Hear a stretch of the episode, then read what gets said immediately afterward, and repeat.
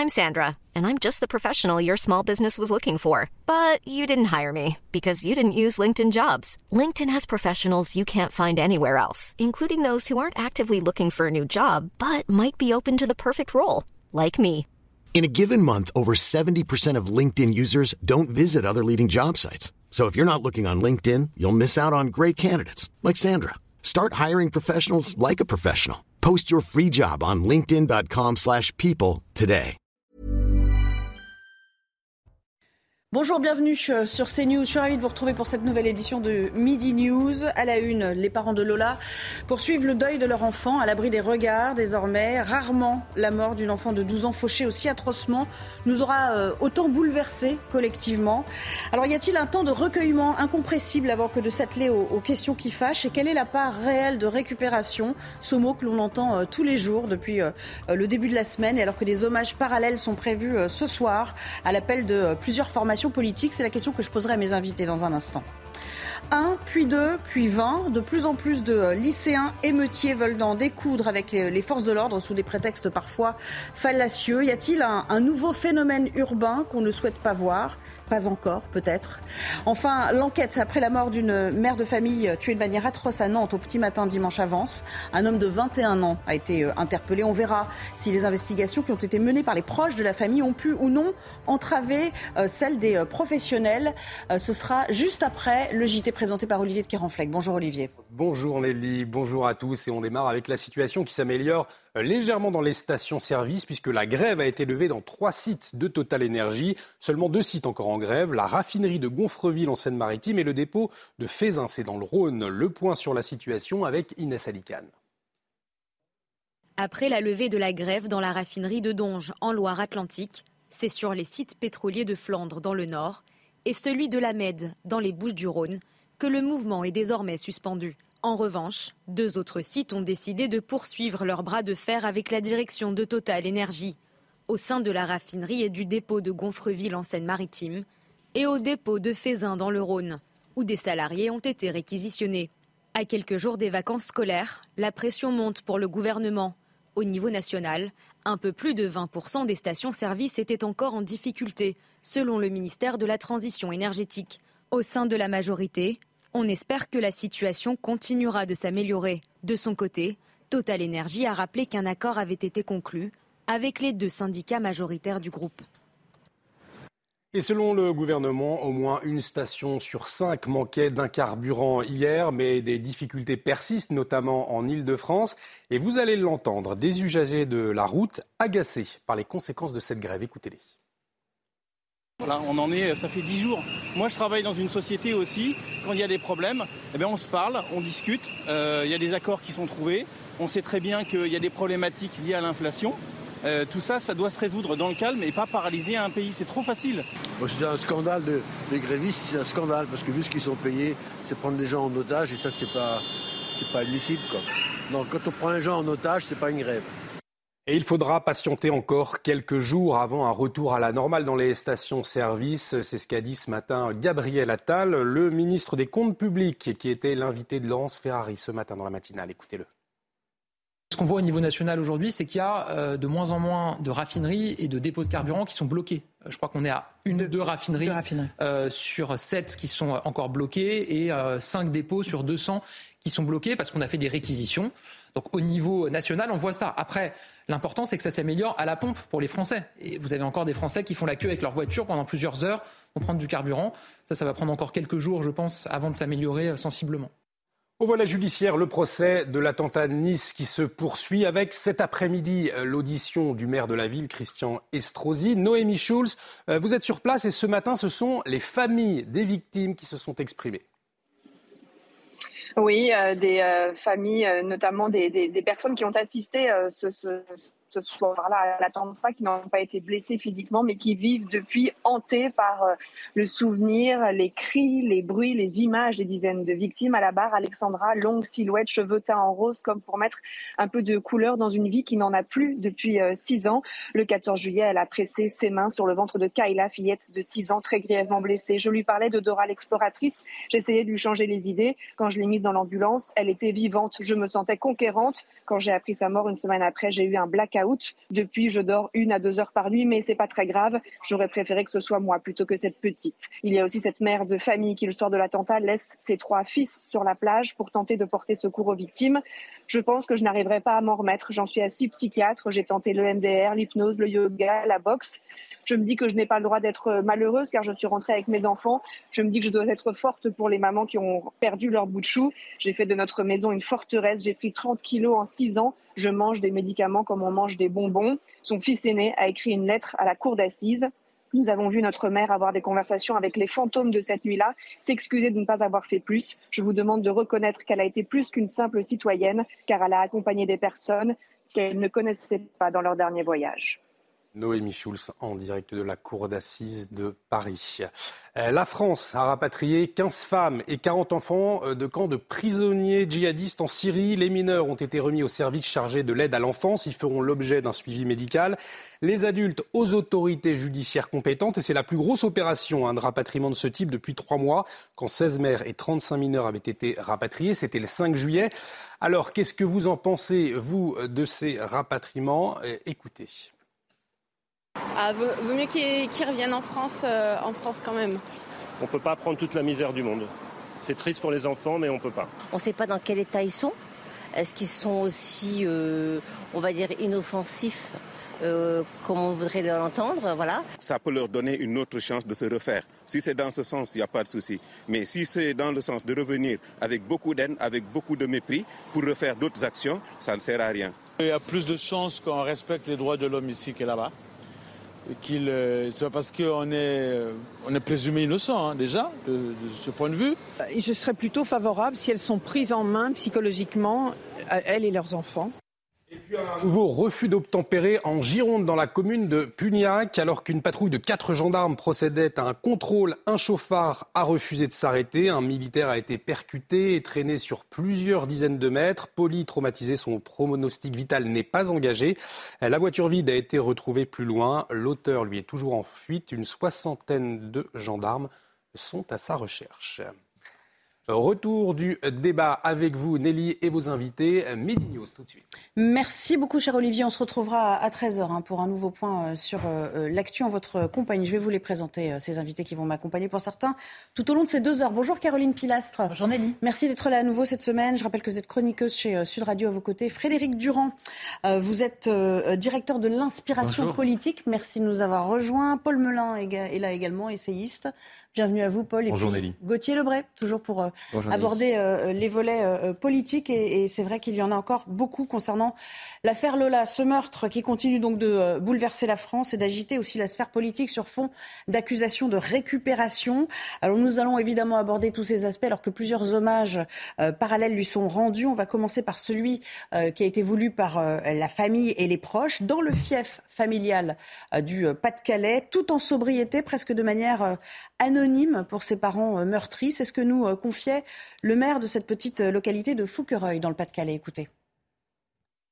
J'ai rencontré les parents euh, lundi dernier, avec qui euh, ben, j'ai pu euh, m'entretenir sur ce qui est, notamment sur l'organisation d'un hommage hein, à la petite Lola.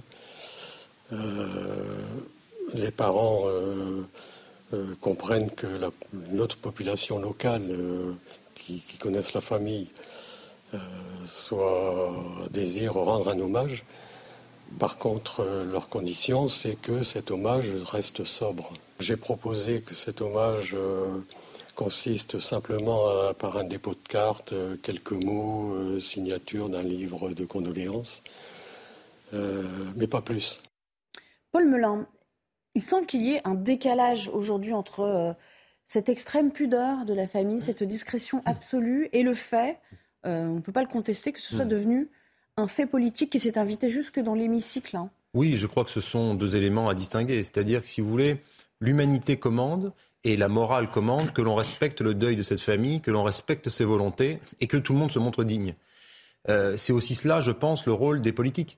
Euh, C'est-à-dire que dans, dans l'ouverture du débat, et le débat est sain en démocratie, le fait qu'à l'issue d'un drame odieux comme celui-ci, il puisse y avoir un débat, qui sur l'immigration, qui sur les OQTF, qui sur la psychiatrie en France, c'est parfaitement sain et moi je suis favorable à y contribuer. Par contre, ce débat, il doit se faire avec la plus grande dignité et avec le respect de la volonté de la famille. Euh, je pense que l'organisation de rassemblements, de marches politiques, de minutes de silence est, absolument possible. Par contre, si vous voulez, je suis un peu choqué d'un certain nombre d'affiches où on va utiliser l'image de cette jeune fille, euh, l'image du drame, pour y mettre des slogans politiques. Mhm. Voilà. Je pense qu'il faut un peu de pudeur et un peu de dignité dans le combat. Le combat politique doit prendre toute sa place. Moi, je suis le premier à expliquer qu'il y a un problème dans ce pays avec les OQTF qu'il y a un problème dans ce pays avec l'immigration de masse. Je peux débattre de tout cela sereinement, mais par contre, si vous voulez, euh, laissons la douleur et la peine à cette famille, euh, donnons-leur toute notre compassion dans l'épreuve terrible qu'ils subissent, qu'ils vivent, et, restons-en là pour le moment sur ce drame, à mon avis. Euh, Caroline Pilastre, est-ce que vous le rejoignez dans cette notion finalement qu'il y a quand même, quoi qu'on en dise, un temps de deuil incompressible et que certes, il faut peut-être se poser les questions, mais après, un certain euh, euh, laps de temps. Euh, je veux dire, rien ne presse en la matière. De toute façon, on voit bien qu'en matière d'immigration, on ne va pas régler les problèmes du jour au lendemain. C'est évident, effectivement, je souscris à vos propos. Paul, il faut respecter le choix de la famille. Il ne faut pas polémiquer, hein. c'est leur décision. Ce qu'a vécu cette famille, ce qui est en train de vivre cette famille est une abomination sans nom, que personne ne voudrait vivre, évidemment. Il y a de la récupération politique qui, moi, me dérange. Maintenant, je ne veux pas non plus qu'il y ait d'indignation à géométrie variable. C'est-à-dire que se poser des questions lorsqu'on est un citoyen ou un politique, faire un constat sur le profil de l'interpellé, c'est aussi légitime. Et je ne voudrais pas entendre par la suite uniquement de la moralisation ou des leçons de morale, comme ça a déjà été le, camp, le, cas pardon, euh, dans le camp de la Macronie, en l'occurrence euh, via Madame Borne. Donc je pense qu'il y a un temps pour tout effectivement, nous sommes encore tous extrêmement choqués parce que le crime de cette petite fille, c'est aussi un crime lié à l'insécurité globale que nous pouvons tous vivre à une hauteur, évidemment, qui dépasse l'entendement. Donc il faut un temps pour tout, mais il faut aussi un temps pour répondre aux questions des Français hein, sur la question de l'OQTF. Alors, de quoi parle-t-on au juste? C'est pour ça que vous êtes là, Gauthier euh, Lebray.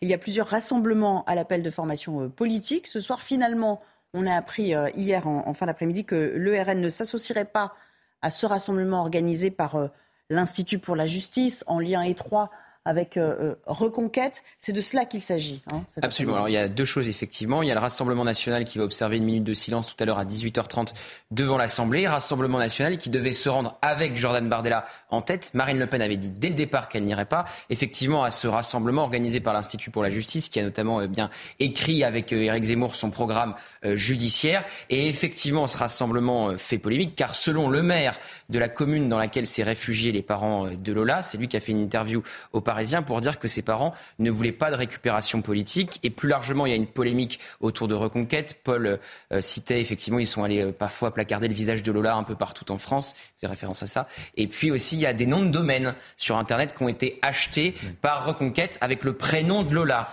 Manif pour Lola, justice pour Lola, ça, ça choque aussi. Il y a une pétition aussi, effectivement, euh, eh bien, euh, mise en ligne par Samuel Lafont qui gère le numérique pour Eric Zemmour. Et on sait qu'il y a des, parfois des données qui sont récupérées quand vous laissez votre adresse mail, votre nom euh, dans cette euh, pétition, en signant cette pétition. Mais moi, je ferais aussi le distinguo entre ça, qui est une polémique euh, sûrement légitime, et autre chose, par contre, quand on est député comme Marine Le Pen, comme ce député LR, ou sénateur comme Bruno Retailleau, on a le droit de poser des questions au gouvernement et on n'est pas obligé de se faire traiter d'indigne par le gouvernement. C'est d'ailleurs aussi arrivé à un confrère qui hier a posé les mêmes questions à Olivier Véran lors du point presse après le Conseil des ministres. Et là aussi, Olivier Véran appelait à la dignité. On a le droit de poser des questions sur les OQTF non exécutés et sur la situation irrégulière dans laquelle se trouvait cette femme depuis trois ans. Alors, le mot récupération qui a été prononcé, euh, allez, on va dire des centaines de fois depuis, euh, depuis dimanche déjà, hein, je l'avais je l'avais noté, mais qui récupère et à quelle fin? Écoutez, Éric Zemmour qui, qui se défend d'être le seul finalement à, tirer parti de cette euh, situation. Cette histoire dépasse ses parents c'est toute la France qui est concernée. Et parce que ce n'est pas le premier crime de ce type. Il y a eu d'innombrables crimes dans les années précédentes commis par des étrangers clandestins. On se souvient de ces deux gamines à la gare de Marseille tuées par un Tunisien. On se souvient du prêtre tué par un Rwandais. On se souvient de la femme violée par un Algérien, par un Kosovar. Tous ces thèmes-là, on le sait. À chaque fois, c'est la même histoire. Ce sont des gens qui ne devraient pas être en France, qui sont, reçoivent les fameuses au QTF, les obligations de quitter le territoire français, et qui ne partent jamais. Pourquoi? Parce que la police les arrête, les met en centre de rétention ou ne les met pas en centre de rétention, mais finalement ils ne sont jamais expulsés. Moi je dis qu'il y a une responsabilité de l'État. Ça va au-delà de la famille Frédéric Durand. C'est-à-dire qu'en gros, il nous hmm. parle d'un fait de société à ses yeux.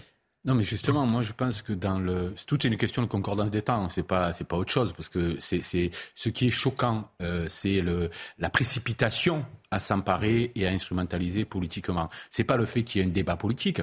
Et là, il y a un désaccord euh, complet avec Zemmour, c'est-à-dire que non, rien ne dépasse, absolument rien ne dépasse la famille. Absolument rien. Dans ce temps-là, je- je- j'entends. Évidemment que une, 15 jours après, etc., on a parfaitement le droit, le droit de débattre. Mais dans ce moment-là, rien ne dépasse euh, ce qui arrive à cette famille-là. Et c'est là le désaccord avec Zemmour. Euh, euh, il est une question de temps. On peut se saisir de tout politiquement, et c'est normal qu'on s'en saisisse, parfois pour polémiquer, etc. Mais pour moi, l'argument de Zemmour est, euh, est abso- est- n'est absolument pas le bon. C'est vrai que sur ce point-là, il ne répond jamais à la question. Pourquoi ne pas respecter juste le temps de deuil Ben oui. il, euh, il dit, comme ça va au-delà euh, de, de- de ce Mm. qui concerne ses parents, on- il balaye presque la douleur euh, ressentie par les parents. Il faut s'atteler aux questions politiques dès maintenant. C'est un peu ça son discours. Oui, effectivement. Alors, euh, surtout, c'est pas la première fois en fait qu'il se met dans ce genre de polémique. Au-delà euh, de la famille, c'était arrivé devant le Bataclan, souvenez-vous, le 13 novembre. Et là aussi, les familles avaient euh, réagi puisque le jour du 13 novembre, il allait faire un point presse devant le Bataclan en pleine euh, campagne présidentielle. Il y a eu aussi l'hommage qu'il a rendu à Samuel Paty le week-end dernier. La sœur de Samuel Paty, qui était là à la remise du prix de l'autre côté de la rue, à la Sorbonne, quelques heures plus tard, eh bien, a dit très clairement qu'elle voulait pas de cet hommage et de cette récupération d'Éric Zemmour. Donc, c'est pas la première fois qu'il se met effectivement dans ce genre de situation. Non, et, puis si vous voulez, le discours que tient Éric Zemmour euh, sur les manquements de la politique migratoire française ou OQTF, on peut le partager. Hein, si vous voulez qu'aujourd'hui, il y a un certain nombre de personnes qui doivent quitter le territoire français, mais qu'on ne mette pas en place le bon dispositif pour qu'ils le quittent, ça, euh, si vous voulez, il suffirait même de dire qu'il faut appliquer la loi correctement, régulièrement. Donc qu'il y ait un débat là-dessus me paraît absolument normal. Là où j'ai un peu plus de mal, effectivement, c'est que je pense qu'on doit, là encore, respecter une espèce de, comment dirais-je, de concordance de l'humanité Oui. pendant un certain nombre d'heures et de jours, et que, si vous voulez, euh, utiliser et, et- et commenter comme cela la, la- la mort de cette petite en, en apposant une fois encore des slogans politiques à côté d'images de l'enfant, moi je me mets à la place de la famille, euh, voir le drame, voir euh, l'enfant qui est morte avec à côté un certain nombre de slogans politiques. Mais c'est excusez-moi, pas une bonne Vous l'avez méthode. rappelé. Juste, vous l'avez rappelé, c'est qu'ils ont déposé dans, immédiatement des noms de domaines. enfin, C'est comment une énorme maladresse. c'est- Mais c'est- pas de la maladresse, c'est de la charognerie. Excusez-moi, c'est- charognard, quoi. De C'est pas que de la parle Les maladresse. slogans, euh, on va les citer avec des Les hashtags. Il y, a des, hashtags, a effectivement les noms le, domaines. il y a un- on peut le tout slogan politique aussi, au-delà de- des slogans sur effectivement les, les affiches, c'est francocide.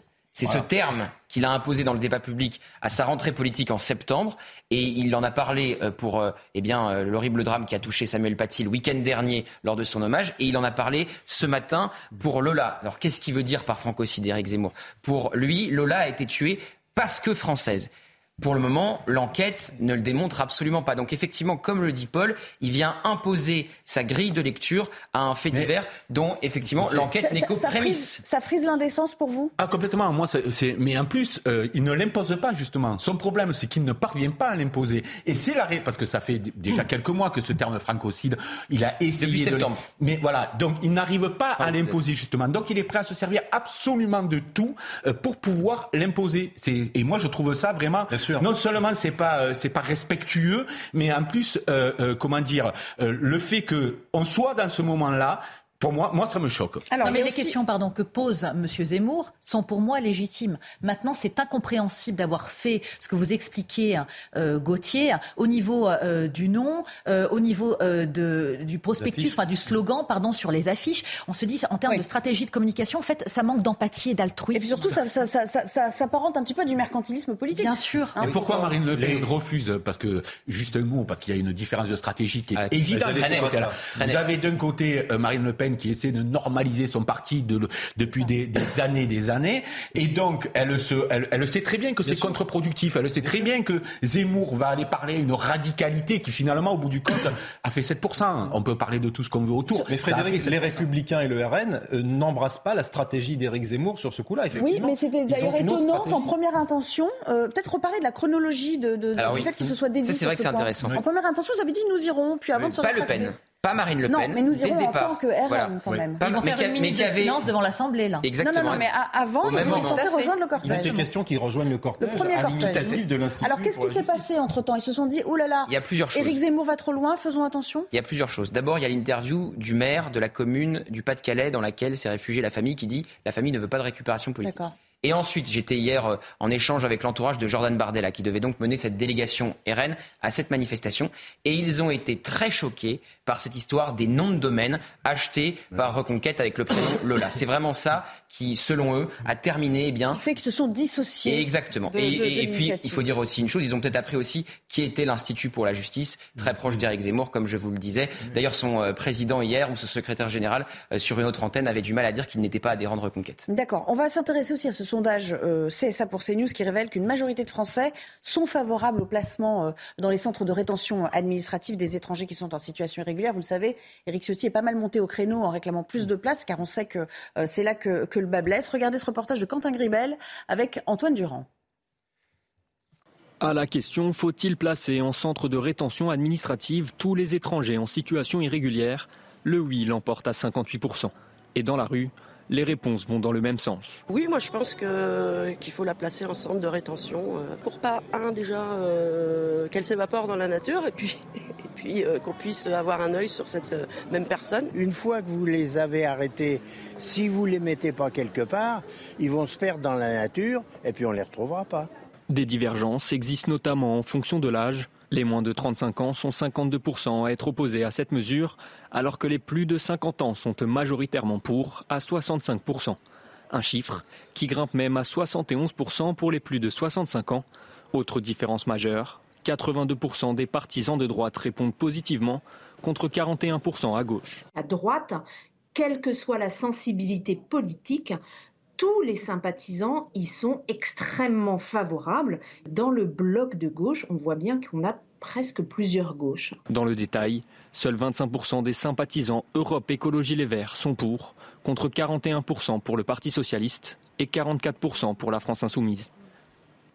Caroline Pilastre, je j'aurais pas le temps de passer le son de Patrick Stefanini, qui était par ailleurs euh, très intéressant, ancien secrétaire euh, Mhm. euh, général au ministère de, de l'immigration, quand il y avait un, un ministère de l'immigration d'ailleurs. hein, euh, oui. Certains l'ont peut-être oublié sous Nicolas Sarkozy.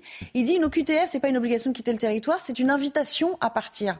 Vous comprenez évidemment la, la subtilité du, du propos, vous êtes d'accord avec lui? Ah oui, je suis entièrement d'accord avec lui. hein. Et je réponds favorablement à ce sondage. On se dit que forcément, il y a des couacs, c'est pas normal. Ce ne sont pas des invitations à rester chez nous. On demande aux personnes, aux ressortissants, de retourner dans leur pays. Mais on sait très bien que c'est bien plus complexe que ça, malheureusement. Et loin de moi l'idée du yaka faucon. Je ne suis pas une politique, je suis une citoyenne qui voit ce qu'il en est. Les pays essentiellement du Maghreb ne veulent pas de ces ressortissants. Alors, il faut faire preuve de plus de fermeté en termes de volonté politique et peut-être couper des subventions, je ne sais pas, aller à la source, puisque le nerf de la guerre, de toute manière, c'est l'argent, pour qu'ils les récupèrent. Il y a un moment donné, hein, si vous ne devez plus rester sur notre sol, eh bien, vous partez. Ça se fait dans des pays anglo-saxons, ça se fait dans des pays nordiques, et personne ne crie au scandale ou au racisme. Frédéric Durand, je crois que c'est Gabriel Attal qui disait, euh, euh, on le concède, on a des difficultés toujours avec, euh, avec les pays euh, d'origine. Mais ils en sont encore là, en fait, à poser une sorte de diagnostic et à faire un constat.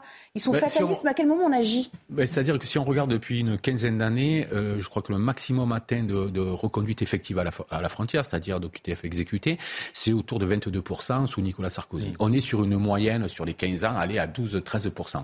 Ce qui signifie que tout le reste, de, tous les, tous les, tous les autres, toutes les autres personnes devraient être en centre de rétention, en tout cas majoritairement les Français répondent de cette sorte, sauf que ça a un coût énorme pour la collectivité, il faut aussi se le dire, quand le Sénat s'est penché sur le problème, d'abord il n'est pas arrivé à évaluer la totalité du coût, Euh, on l'estime en gros à, à 13 000 euros euh, par, euh, par retenu, donc puisqu'il ne s'agit pas de détenu là, euh, euh, euh, quand on compte les retenus expu- effectivement ex- expulsés, ça revient à 13 000 égal. Donc les Français sont pour, mais à la fois si l'on dit ça va coûter un demi-milliard par an, et peut-être qu'ils ils, ils- ils reverront les choses. Les, le, le, le vrai problème, vous l'avez soulevé, il n'y en a pas d'autre, c'est les laissés-passer consulaires, c'est-à-dire comment, parce que si un pays ne veut, ne veut pas accueillir, vous ne pouvez pas expulser, vous pouvez faire ce que vous Oui, voulez. mais on a des leviers qui Donc, sont pour ben, Les leviers, ils ont, été ils ont été employés pour partie, puisqu'on a diminué par par deux euh, les, euh, les visas, les visas pour le, pour le Maroc et pour l'Algérie notamment. Beaucoup disent c'est c'est proprement euh, inefficient, quoi. Oui, c'est inefficient, mais donc euh, euh, on, est, on a quand même fait baisser le nombre de visas. Vous pouvez le constater en chiffres. On fait baisser les visas. Seulement, ça ne suffit pas.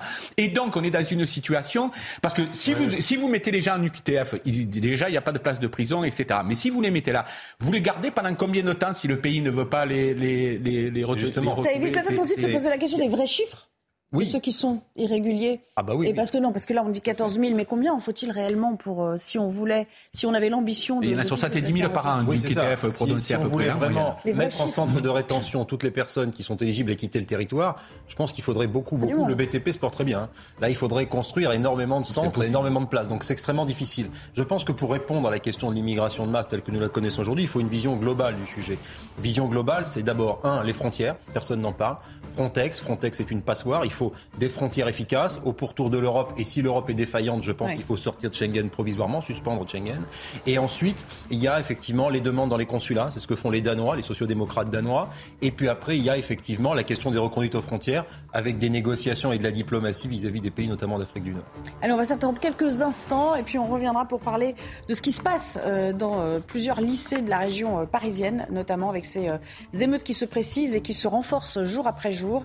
Y a-t-il un, un phénomène qui euh, nous échappe ou qui euh, nous a échappé euh, jusqu'ici On marque une courte pause et on en parle à tout à l'heure. De retour avec vous pour la deuxième partie de Midi News. On se retrouve juste après le point sur l'actualité avec Mathieu Devez. Bonjour Mathieu. Bonjour Nelly, bonjour à tous. Un 49-3 déclenché, un second approche. Le budget de la sécurité sociale arrive à l'Assemblée. Un budget critiqué par les oppositions et des professionnels de la santé. C'est pourquoi il devrait lui aussi déboucher sur l'emploi du 49-3. La première ministre Elisabeth Borne a engagé hier la responsabilité du gouvernement pour faire adopter sans vote la première partie du budget de l'État. Jean-Christophe Lagarde quitte la présidence de l'UDI, affaibli par des ennuis judiciaires. Il est notamment soupçonné d'avoir octroyé un emploi fictif d'assistante parlementaire à sa belle-mère. Par ailleurs, un de ses anciens collaborateurs a été mis en examen dans l'enquête sur les fausses accusations contre les députés Raquel Garrido et Alexis Corbière. C'était pendant la campagne des élections législatives. L'Ukraine limite sa consommation d'énergie face aux destructions de ses infrastructures. Hier, les Russes ont bombardé de nombreuses villes du pays, dont Kiev, la capitale. Volodymyr Zelensky appelle la population à se préparer à tous les scénarios possibles. Le président ukrainien a demandé à sa population de restreindre la consommation d'électricité à partir de 7 heures ce matin. Merci beaucoup et à tout à l'heure. Toujours en compagnie de Caroline Pilas, Frédéric Durand et Paul Melun, tandis qu'Amaury Bucco nous a rejoint du service police-justice. Bienvenue sur ce plateau, euh, cher Amaury. On va parler de ces lycéens euh, euh, devenus émeutiers, avec l'exemple de Joliot-Curie à Nanterre, qui n'est plus un cas isolé, semble-t-il. Il y a un petit phénomène qui sans doute implique une extrême vigilance ces jours-ci, car depuis plusieurs jours, ce ne sont plus un ou deux établissements hein, qui sont euh, concernés par euh, ces violences, juste devant euh, les, portes, les grilles des, lycées, mais, une vingtaine d'établissements touchés. Amaury, on va faire le point avec vous. Que se passe-t-il au juste? Comment tout cela a-t-il démarré? Et surtout fait boule de neige, si je puis me permettre cette expression. Alors Nelly, que se passe-t-il? C'est une très bonne question parce qu'en fait, personne ne comprend vraiment pourquoi ces jeunes sèment la zizanie aux abords des écoles depuis plusieurs jours. Tout a commencé, vous l'avez dit, euh, au lycée Julio Curie de Nanterre la semaine dernière. Et puis, euh, alors là, là-bas, hein, c'était des, jeunes, pas tous lycéens, qui ont pris prétexte du renvoi d'un professeur euh, pour affronter les forces de l'ordre et pour barricader l'école. Il y avait aussi des questions de revendications religieuses, hein, c'est ce qu'ont dit plusieurs élèves devant l'école.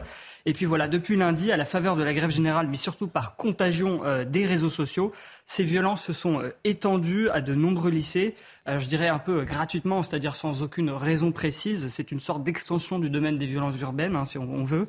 Alors, il y a quelques exceptions. Par exemple, hier, au lycée de Clermont-Ferrand, eh bien, euh, une centaine de lycéens ont manifesté devant l'école pour demander le droit de porter des tenues islamiques. Ça, c'est un peu l'exception. Partout ailleurs, c'est vraiment des, des manifestations de violence gratuites. Vous, enfin, on a évoqué Lyon euh, dans une précédente émission. À Lyon, vous avez euh, cinq lycées qui ont été concernés, 18 interpellations. À- en région parisienne, les remontées de police qu'on a, c'est une vingtaine de lycées euh, concernés.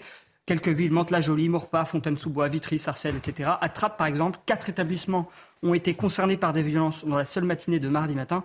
Dont une école primaire, ce qui est quand même assez étonnant. Ah oui, ça c'est quand même. Ah Là, on est plus du tout dans le même euh, genre de revendication. De, qui parle-t-on au juste on, on- on voit ces images. euh, on a bien quand même. euh, on a bien compris qu'on n'avait pas affaire à des lycéens euh, qui faisaient des revendications potaches avec des slogans, euh, euh, des banderoles, des pancartes. Il n'y a pas de filles. euh, ils sont tous habillés pareil. Ils sont, on voit bien qu'ils essaient de se dissimuler le visage. Qui sont-ils? Alors, qui sont-ils? Alors, ce- ce- c'est surtout hein, déjà des lycées publics.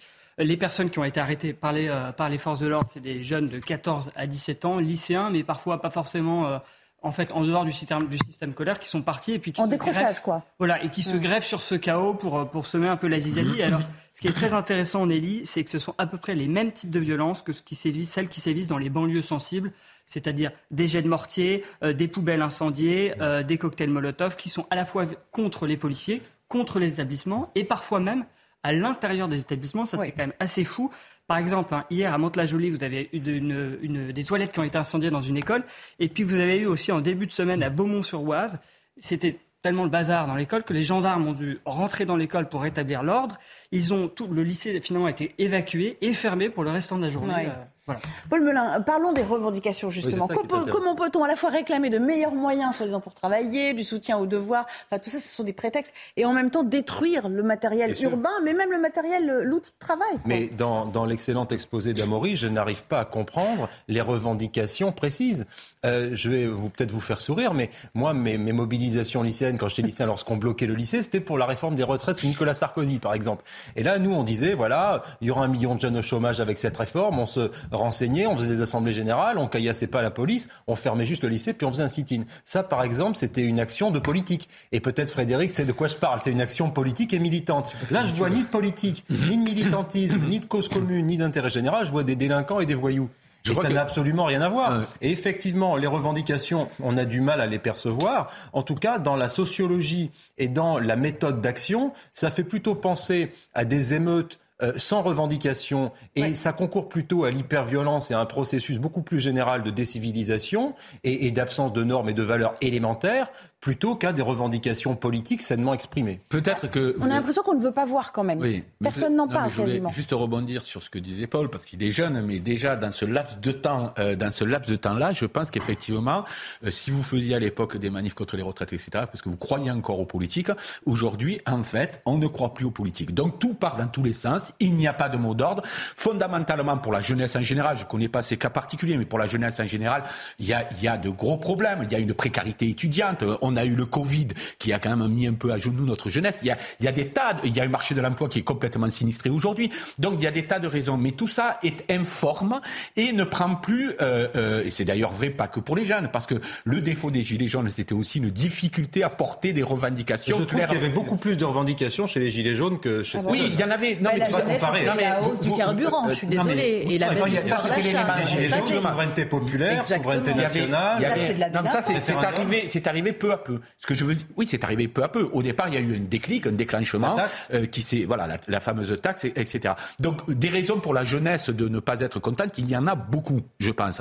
Maintenant, lorsqu'on voit ça, c'est vrai qu'on a du mal à comprendre parce qu'il y a zéro mot d'ordre. On a simplement l'impression d'une sorte de volonté de casser des choses sans, sans explication. Alors justement, de, de quelle violence parle-t-on? Pa- euh, Racontez-nous un petit peu euh, ce Alors- que- comment on procède. Oui, alors en fait, vous avez, bon, bah, je, je vous disais, vous avez les caillassages, etc. Souvent, en fait, ça part, c'est là où c'est intéressant, d'un côté festif. Alors vous allez me dire, c'est pas festif de, tirer sur tout le monde, mais dans la tête de ces jeunes, ça l'est. Donc, en général, vous avez des tirs de mortier en l'air au départ, et puis dès que les forces de l'ordre arrivent ou, euh, que le lycée prend des décisions, eh ben, ça se ça se dirige contre les écoles ou contre les forces de l'ordre. Vous avez aussi souvent, ça- quelque chose de très récurrent, c'est les incendies de poubelles. Alors ils doivent trouver ça joyeux, faire un incendie, ils se disent, bon, on va brûler une poubelle. Vous voyez, c'est, c'est ce genre de petites choses, et ça va de, de plus ou moins grave, parce que quand Ouais. vous incendiez des toilettes dans votre école, ça peut être très grave. Là, c'est en l'occurrence à Mantes-la-Jolie, c'est heureusement un enseignant qui est venu éteindre le feu, parce qu'il avait, il avait- c'est un incendie volontaire en plus, hein, ça, ça a été euh, constaté par la police. Donc, si vous voulez, c'est au départ, ça part d'une espèce de de festivité euh, violente. Enfin, je- pour eux, leur manière de faire la fête, c'est ça dont j'ai l'impression, en parlant avec les oui. policiers, Caroline Pilas, déjà on rappelle que le tir de mortier c'est interdit, euh, on ne voit pas comment des lycéens sont censés s'en procurer. Euh, bref,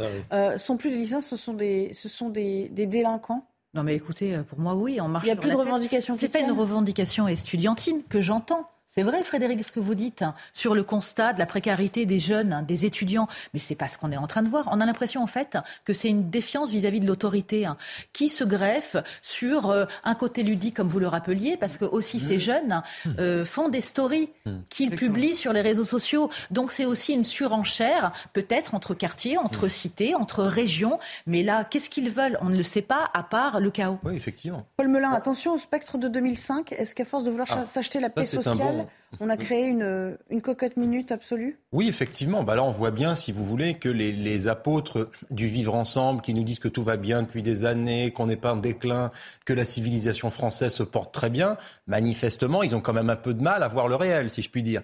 Parce que là, euh, ce que l'on entend sur ces tirs de mortier ou ces feux de poubelle, ça fait plus penser à une espèce de film de Kubrick à la Orange Mécanique, où on fiche la pagaille, euh, peu importe pourquoi, peu importe comment, juste pour exprimer une colère sourde et une forme de de, délinquance pure, si vous voulez, que, on en parlait tout à l'heure avec Frédéric, qu'une forme de, de, revendication politique, si vous voulez. Il y a une désaffiliation aux politiques, à l'État, à la revendication sociale ou politique chez ces jeunes délinquants. Il y a seulement une volonté d'exprimer une colère sourde qui échappe d'ailleurs, si vous voulez, aux normes élémentaires de socialisation, de normes et de valeurs qu'on intègre dès l'enfance, au moment de l'éducation, euh, des parentales notamment d'ailleurs, et qui ensuite est entretenue par l'école, par l'État, par le respect de normes et de valeurs. C'est les conséquences très concrètes, ce que l'on observe à l'écran, de la société déconstruite, de la déconstruction des normes et des valeurs. Juste un mot peut-être à mourir. Faisons le point sur le, nombre d'établissements. Vous parlez d'une école primaire, bon ça c'est quand même, ça dépasse l'entendement. Euh, le nombre de lycées qui sont touchés. Moi j'évoquais tout à l'heure la vingtaine en région parisienne, vous en avez évoqué d'autres. C'est-à-dire qu'aujourd'hui il y a une, deux régions qui sont touchées ou c'est en train de s'étendre un petit peu en France Alors, ce qui est très difficile, Nelly, c'est que, bon, là, vous avez par exemple une dépêche de l'AFP qui est tombée ce matin ou hier soir, qui dit à Lyon, 5 lycées touchés. Donc là, on a l'information en bloc. Mais pour tout le reste de tout ce qui s'est passé en région parisienne, moi, j'ai dû contacter, entre guillemets, un à un euh, mes contacts police pour savoir s'ils avaient des remontées, ou même des contacts gendarmerie, savoir s'ils avaient des remontées, de quelle école, etc. Et donc, je suis arrivé à plus de 20 euh, établissements, mais bien sûr, euh, il y en a plein que j'ai pas, j'ai, pas contacté toutes les régions et j'ai pas. Ah oui, d'accord, on est peut-être voilà. bien au-delà. voilà, c'est au moins ça, c'est l'effet avéré, c'est-à-dire signalé à la police, avec souvent des ah interventions de la police. C'est étonnant que les services du ministère de l'Intérieur ou même d'ailleurs les services de Papendiaï remontent pas des chiffres consolidés, ou alors c'est qu'ils n'ont pas forcément envie qu'on le sache. Peut-être qu'ils les ont. En tous les cas, ils, ils, en, font pas la publicité. Ah oui. On peut les comprendre. Mais si médiatiquement on n'en parlait pas, pardonnez-moi, mais on n'entend pas le ministre de l'Éducation nationale sur ce sujet. Donc il y a ah plein de bah, citoyens Est-ce qu'on met le couvert sur euh, les problèmes de bah, C'est difficile à dire puisqu'on ne sait pas, on connaît pas l'ampleur en vérité. Euh, je sais pas combien. Enfin déjà 20, ça, devrait vous concerner un petit peu quoi. Enfin, c'est déjà suffisamment euh, édifiant pour être pour se sentir. Oui oui oui. Tout, non mais je dis pas, je dis on connaît pas l'ampleur du phénomène. Mais moi je crois parce que tout à l'heure je disais que les, effectivement les jeunes avaient des raisons et que là on comprenait pas très bien parce qu'il n'y a pas de revendication. Mais je crois que c'est aussi le rôle des adultes entre guillemets de regarder quels sont les débouchés politiques parce qu'on peut pas on peut pas, si vous voulez, la violence est condamnable dans tous les cas, mais on peut pas juste avoir une réponse morale et euh, euh, il faut aussi comprendre, essayer de, de, regarder ce qui ne va pas, parce que où on se dit, comme le dit Paul, ben, c'est le résultat de, ok, peut-être, mais on reste à l'état de constat ou alors on, essaie d'aller un petit peu plus loin pour comprendre ce qui se passe. Est-ce que c'est juste une, bonne, une bande de voyous qui veut en découdre avec les forces de l'ordre? Est-ce que c'est autre chose? Là, on a du mal à le savoir pour l'instant. Est-ce est que finalement certains là-dedans ont des revendications ou aucun n'en a aucune et c'est juste du vandalisme? Moi, je ne le sais pas à ce stade-là. Mais je pense qu'on a besoin d'essayer de comprendre un peu plus en profondeur ces de, phénomènes. De la même manière qu'on parlait euh, euh, du carburant qui avait mis euh, le feu aux poudres du mouvement Gilets jaunes, revenons aux revendications disparates, hein, par ailleurs. Euh, un peu décousues euh, qui ont euh, émergé au sein de ce lycée de, Nanterre. Il y avait, elles étaient d'ordre très différent. Hein. Il y avait évidemment les tenues islamiques, tout le monde s'est attaché à ça, mais on ben pas intéressé à ça. Mais il y avait aussi, en tout cas, la liberté de pouvoir se vêtir comme on le, comme on l'entend. Mais il y avait aussi les devoirs, l'accompagnement. Enfin voilà, c'est parti de, de choses très terre à terre en fait. En fait, oui, au départ, c'était alors c'était un professeur qui était renvoyé, et puis derrière, vous avez un mouvement de contestation, et il y a tout qui se greffe autour.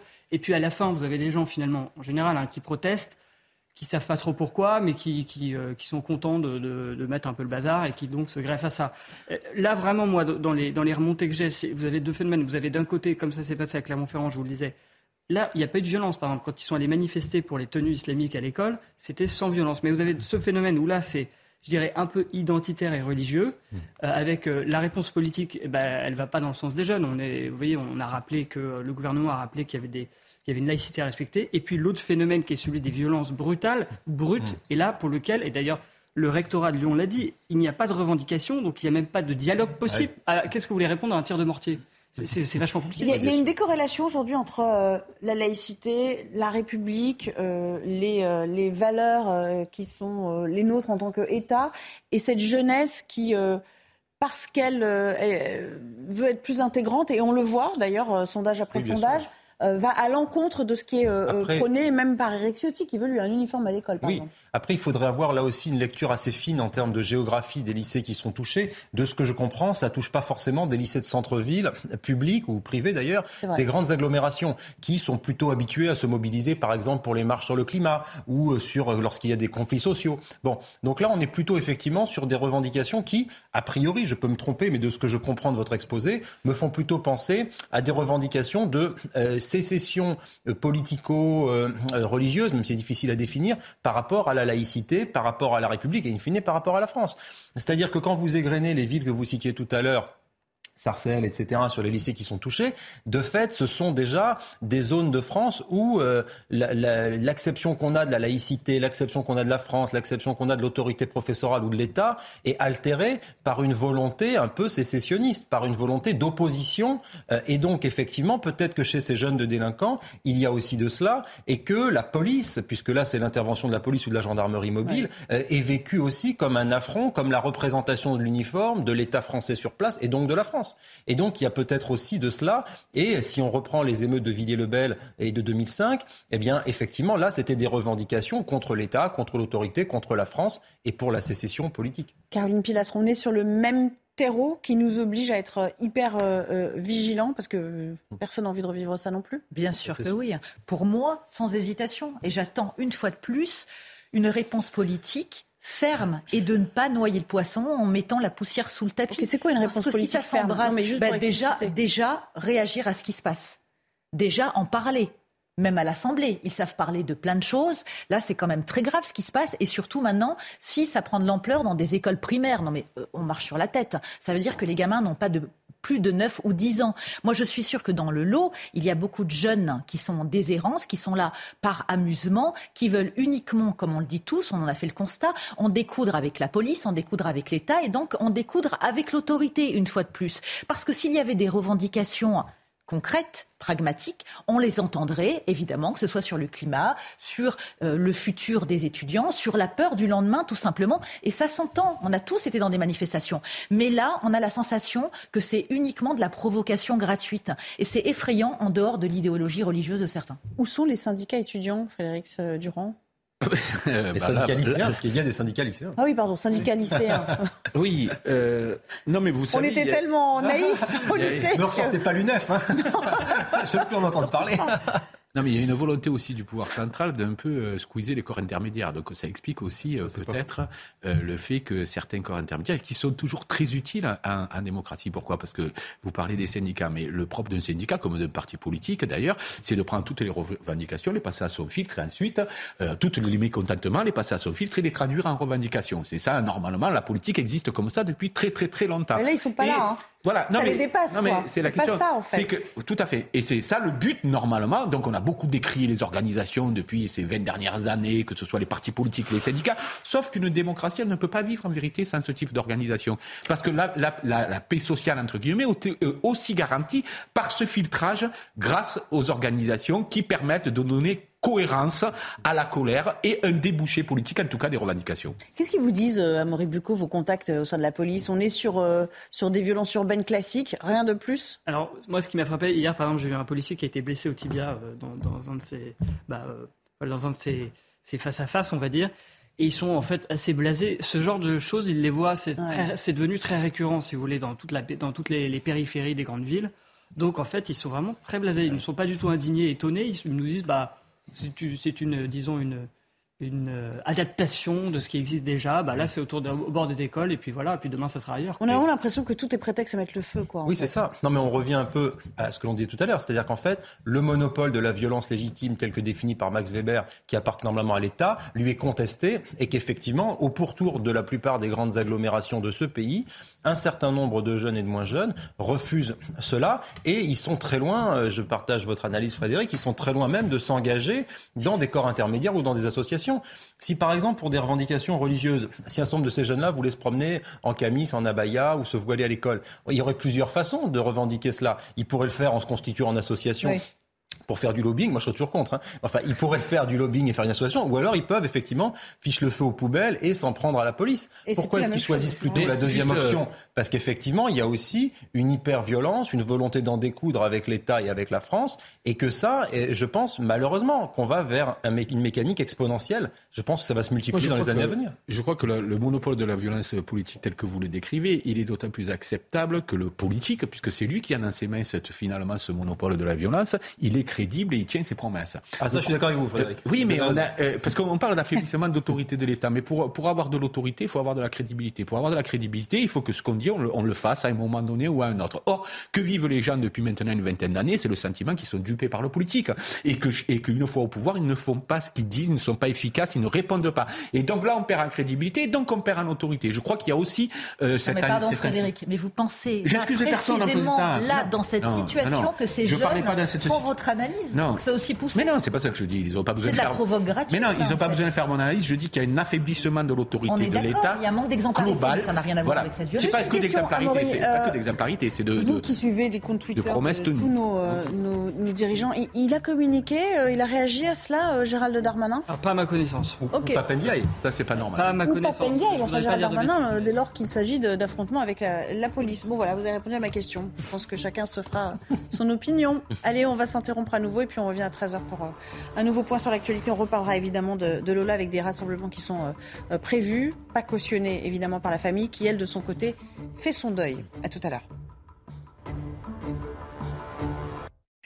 De retour avec vous pour euh, entamer la deuxième partie de notre euh, émission. On se retrouve juste après le JT présenté par Olivier de Carenfleck. Rebonjour Olivier. Bonjour Nelly, bonjour à tous. C'est la situation qui commence à s'améliorer doucement dans les stations-service puisque la grève a été levée dans trois sites de Total Énergie.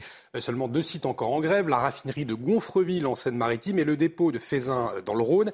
Hier, une station-service sur cinq connaissait des difficultés d'approvisionnement sur au moins un carburant selon le gouvernement, en tout cas, conséquence de cette pénurie de carburant qui s'ajoute à l'augmentation des tarifs de l'énergie, eh bien, les prix des légumes risquent d'augmenter. Jean-Luc Thomas est allé à la rencontre d'agriculteurs. Ils voient leurs factures s'envoler. Regardez.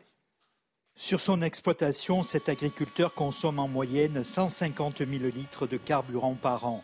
Par rapport à l'année dernière, sa facture a doublé. Sur une journée, si on prend le poste en silage, par exemple, une machine qui consomme à peu près 400 litres de fuel par jour, donc euh, le calcul est vite fait, 2 euros le litre, euh, ça fait 800 euros par jour. Pour nourrir les animaux, pour le paillage, les engins agricoles sont tous de gros consommateurs de carburant, sans parler des énormes tracteurs. Aujourd'hui, on prend à peu près 70-80 centimes de plus euh, que l'an dernier. On consomme à peu près sur un hectare de 80 à 100 litres euh, par hectare et par an, donc euh, l'équation n'est pas bonne. La situation devient critique, elle pourrait même être fatale pour certaines exploitations. On subit des hausses de gasoil, des hausses d'engrais, euh, des hausses euh, sur toutes nos matières euh, premières. Et j'ai peur que pour certaines exploitations, notamment chez les jeunes agriculteurs qui n'ont pas des trésoreries euh, très fiables, euh, on ait des exploitations qui mettent la clé sous la porte avant la fin de l'année. Le GNR, le gasoil non routier qu'utilisent les agriculteurs, tourne actuellement autour d'un euro 90. Et alors que les vacances de la Toussaint se profilent, les Français, eh bien, ils vont faire attention à leur budget. C'est ce que révèle un sondage de l'Institut CSA pour IR. Si 26% envisagent de partir, 13%, vous le voyez, ont abandonné l'idée de partir en vacances pour des raisons de pouvoir d'achat. Euh, 37% des sondés déclarent que leur arbitrage en matière de vacances euh, sont impactés par la situation actuelle, tandis que 33% déclarent ne pas partir à cette période. Et puis les prestations sociales ne pourront plus être versées sur des comptes non européens en 2024. C'est l'annonce faite ce matin sur CNews par Gabriel Attal, une mesure prise dans le cadre de la lutte contre la fraude aux prestations sociales. Au volet judiciaire, le parquet suisse fait appel de l'acquittement de Michel Platini et de Seb Blatter. Après six ans d'enquête et deux semaines de procès pour escroquerie, les deux hommes avaient été acquittés le 8 juillet. L'ancien boss de l'UEFA et son homologue à la FIFA comparaissaient pour avoir obtenu illégalement au détriment de la FIFA un paiement de 2 millions de francs suisses en faveur de Michel Platini. Et l'inflation face euh, à l'inflation des militants, des millions pardon, de Britanniques sont contraints à sauter des repas. La flambée des coûts, notamment ceux de l'alimentation, ont poussé l'inflation au-dessus de 10% le mois dernier. Selon un, un, sondage britannique, la moitié des ménages réduisent donc le nombre de repas. Beaucoup se privent de toute gourmandise pour n'acheter que l'essentiel. Retour en France avec le mondial de l'automobile qui se poursuit jusqu'à dimanche prochain. Vous le savez, l'occasion de découvrir notamment les véhicules de demain. Mais alors, quelle est la mode cette année? Les réponses sur place avec Michel Chevalet. Regardez. Dans le domaine de l'automobile, c'est comme dans la confection. Il y a ce qu'on appelle des phénomènes de mode. La mode aujourd'hui, vous voyez bien dans les voitures, ça doit être ce qu'on appelle des SUV, une espèce de mode 4x4 surélevé. Et puis maintenant, c'est il faut que l'arrière, voyez, soit euh, en pente. C'est euh, la, mode maintenant du coupé. Et donc le mix entre les deux, bah, ça donne la, la 508 de Peugeot. Et comme dans la mode, il y a un côté rétro, retour en arrière. Ben, on s'en est pas privé. Vous savez, il y avait la Mini, ah, bien sûr, il y a la Fiat 500, et regardez Renault. Renault, à partir du succès de la R5, eh bien, on fait une R5 revue et corrigée qui reprend les mêmes traits de caractère, mais 100% électrique. Bah, évidemment, quand on parle de R5, évidemment, on pense à la compétition. La turbo, revue et corrigée, n'y échappe pas, mais toujours 100% électrique. Et puis, toujours un gros succès de Renault, indémodable, inoxydable, inusable, la 4L. Et là, regardez, voici la nouvelle 4L. Mais j'oserais dire que c'est plus un baroudeur, un gros 4x4 tout-terrain, revu et corrigé à la sauce électrique. Espérons que ce coup-ci, les Renault s'est pas trompé. Et retour du débat dans un instant avec Nelly Denac et ses invités pour Midi News. Mais avant, le sport, retour sur la victoire hier de Manchester United en Première Ligue face à Tottenham. Regardez CNews Chronique Sport avec Colissimo Facilité, la solution d'affranchissement en ligne dédiée aux professionnels pour simplifier les envois et suivi de colis. Les Red Devils s'enquêtent d'un coup à Old Trafford. Les hommes de Tenard sont pour l'instant hors du top 4, à 7 points de leur adversaire du soir. Sans Cristiano Ronaldo remplaçant auteur d'un triplé la saison passée, United démarre fort, mais Hugo Loris brille par son talent. Mais la réussite revient finalement dès le retour sur le terrain. La frappe de Fred est déviée par Davis et trompe Hugo Loris. United prend logiquement les devants et fait le break à 20 minutes du terrain. Fred, Fred, Bruno, la frappe Eh oui, Bruno Fernandez de nouveau rayonne Après avoir battu Arsenal à domicile, United s'offre Tottenham et revient à un point du top 4. C'était CNews Chronique Sport avec Colissimo Facilité, la solution d'affranchissement en ligne dédiée aux professionnels pour simplifier les envois et suivi de colis. Ravi de vous retrouver pour la deuxième heure de euh, Midi News, toujours en compagnie de Caroline euh, Pilastre et euh, Paul Melun, ainsi que Gauthier Lebrec qui est revenu pour parler politique dans un instant. Et puis Laure Lavalette nous a rejoint. Bonjour. Bonjour Nelly. Députée Rassemblement National, je le rappelle, ainsi que Constance Le Grip. Bienvenue à vous également, députée Renaissance des Hauts-de-Seine. Alors évidemment, on va euh, parler de, de Lola, hein, de ce drame qui nous a bouleversés, qui continue de nous bouleverser. Euh, je pense qu'on y pense tous un peu euh, chaque jour quand on voit nos enfants, quand on interagit avec les autres.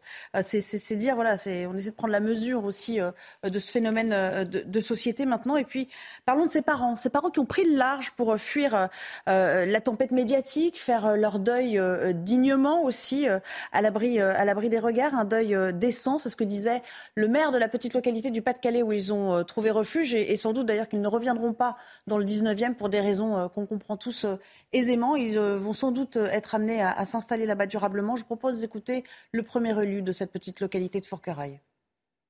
Cette rencontre euh, euh, m'a permis de constater que les parents sont, sont, dévastés, bien sûr, par, euh, par, ce drame, mais qui montre une grande dignité. Une grande dignité et qui souhaitent surtout, surtout, surtout, surtout euh, être tranquille, être tranquille et préparer euh, ce deuil euh, en, toute tranquillité. Ces parents, je pense, qui sont dans, dans l'incompréhension, hein, et comme tout le monde, on est dans l'incompréhension devant un tel geste d'horreur. Hein, Voilà, c'est comme ça que j'ai trouvé les parents pour résumer un peu. Laure Lavalette, je commence avec vous. On se disait tout à l'heure qu'il y a un, temps de deuil incompressible à respecter en, à peu près toutes circonstances. Ce temps de deuil a-t-il été respecté, y compris par nos politiques? En fait, il y a à la fois le temps de deuil et à la fois euh, l'affaire politique qui évidemment est derrière. Donc euh, passer euh, l'effroi, l'indignation et cet acte barbare, effectivement, je pense que la façon dont nous avons abordé le débat dans l'hémicycle avec la question au gouvernement de Marine Le Pen qui était très digne, vous pouvez revoir les images, nous n'avons pas applaudi. Je veux dire, c'était un temps un peu différent des autres questions au gouvernement.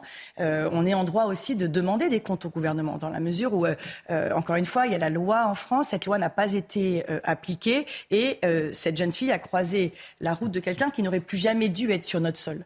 Donc il y a un moment, il va falloir aussi prendre les choses à bras le corps.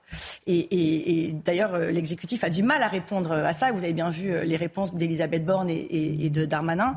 Euh, en fait, ils ne répondent pas. Ils crient à l'indécence, alors qu'ils sont ceux à cause de qui, j'allais dire, enfin ceux qui ont permis que ça puisse arriver. C'est pas la première fois qu'on parle d'obligation de quitter le territoire français.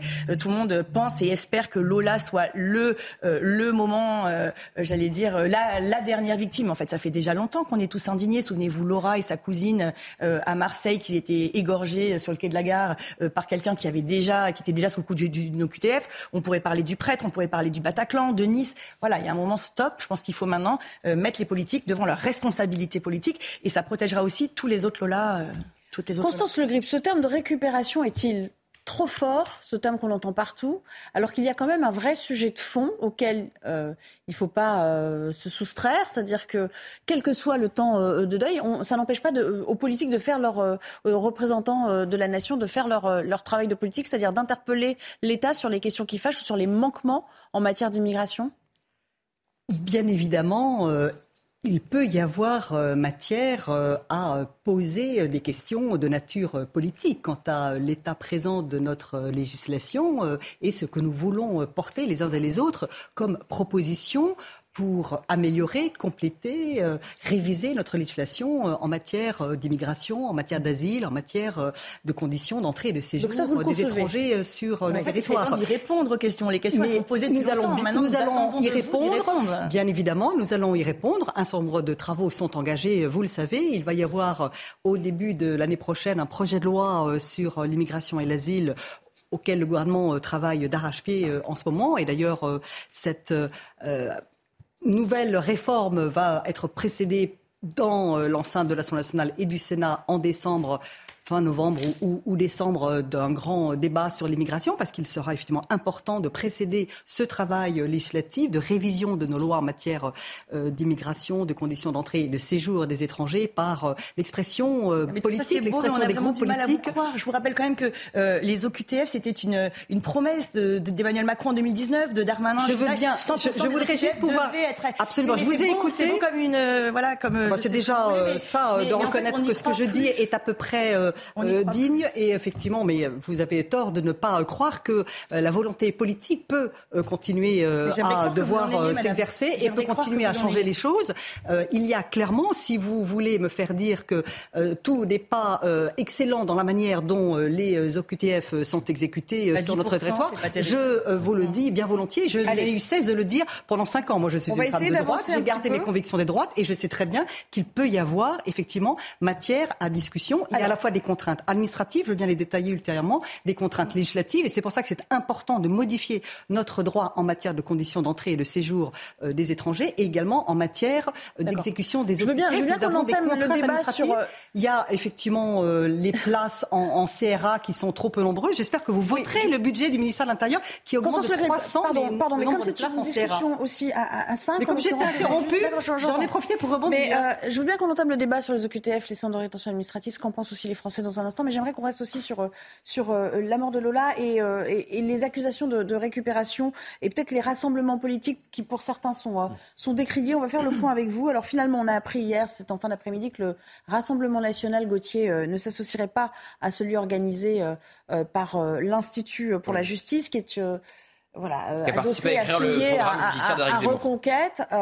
Et de fait, euh, voilà, on, comprend peut-être un peu mieux aujourd'hui ce qui se passe parce qu'il y a d'autres dissensions en interne. Oui, alors effectivement, au départ, Jordan Bardella et une délégation du RN devaient se rendre à ce rassemblement organisé par l'Institut pour la justice. Ils ont donc annulé hier soir. À la place, ils seront tout à l'heure devant l'Assemblée nationale à la même heure pour faire une minute de silence. Et ce qui a choqué euh, au RN, on me disait ça hier dans l'entourage de Jordan Bardella, c'est notamment que des noms de domaines ont été achetés par euh, Reconquête avec le prénom de Lola, Justice pour Lola et Manif pour Lola. Et là, on vient d'apprendre la réaction de Gilbert Collard, qui, je le rappelle, a quitté le Rassemblement national pour Reconquête, et président d'honneur de Reconquête, le parti d'Éric Zemmour, et il dit euh, se désolidariser eh bien, de l'achat de ces euh, noms de domaine. Il n'est pas euh, pour, effectivement, voilà ce qu'a ce qu'a fait Samuel Lafont, qui gère le numérique pour Éric Zemmour. On voit, voilà, vous voyez son tweet, mais je suis choqué que certains aient pu acheter les noms de domaine pour Lola. Ça va trop loin, Paul Melun. Il faut là, là vraiment, on frise l'indécence dans ce genre de, bah, d'initiative. Si vous voulez, j'ai pas été fan au début lorsque tout le monde s'indignait d'abord de la récupération politique avant de s'indigner de la mort de Lola. Donc de deux choses l'une. Euh, le fait qu'on crie indignité tout le temps et, à tort et à travers dès que quelqu'un pose une question sur les OQTF, faut faire attention à pas tomber dans ce prisme-là non plus. Et j'ai peur que Madame Borne, par exemple, y soit tombée en criant euh, à, cela tout de suite. Bon, donc ça c'est un premier problème. Crié, Ensuite, en répondant à cela tout de suite, on va dire. Et donc donc, si vous voulez, c'est extrêmement problématique. Maintenant, sur le fait qu'effectivement, acheter les noms de domaine, et là, je pense que Gilbert Collard n'a pas tort, acheter les noms de domaine tout de suite avec le prénom de Lola, faire des affiches à l'effigie de Lola avec derrière des messages de nature politique, avec euh, un certain nombre d'incitations qui sont des thématiques d'Éric Zemmour, etc.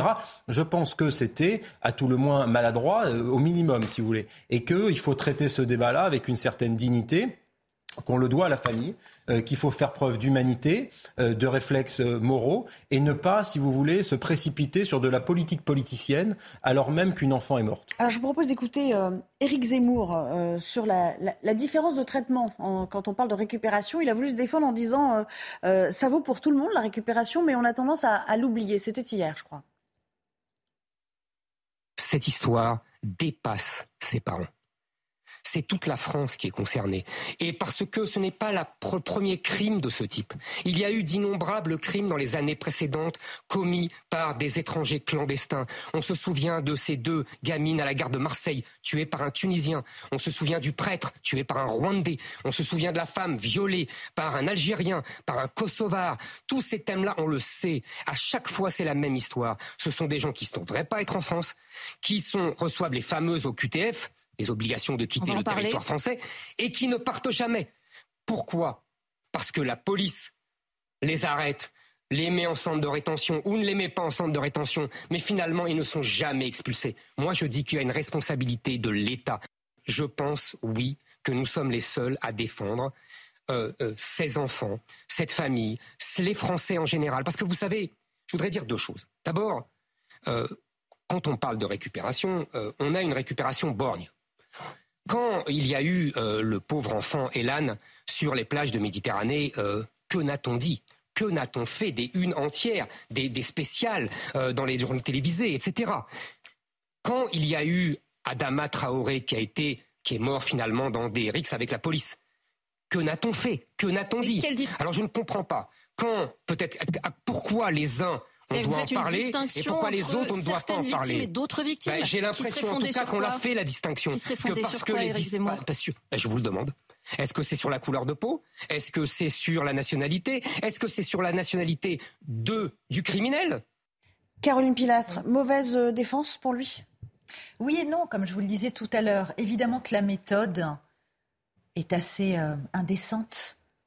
C'est ce que je disais tout à l'heure. Je trouve que c'est de la maladresse, de l'indélicatesse, une mauvaise stratégie de communication. En fait, ça manque d'humanité en partie ce qu'a dit M. Zemmour. Mais sur le constat, on a le droit de se poser légitimement, une fois de plus, la question de l'OQTF et du profil de cette personne.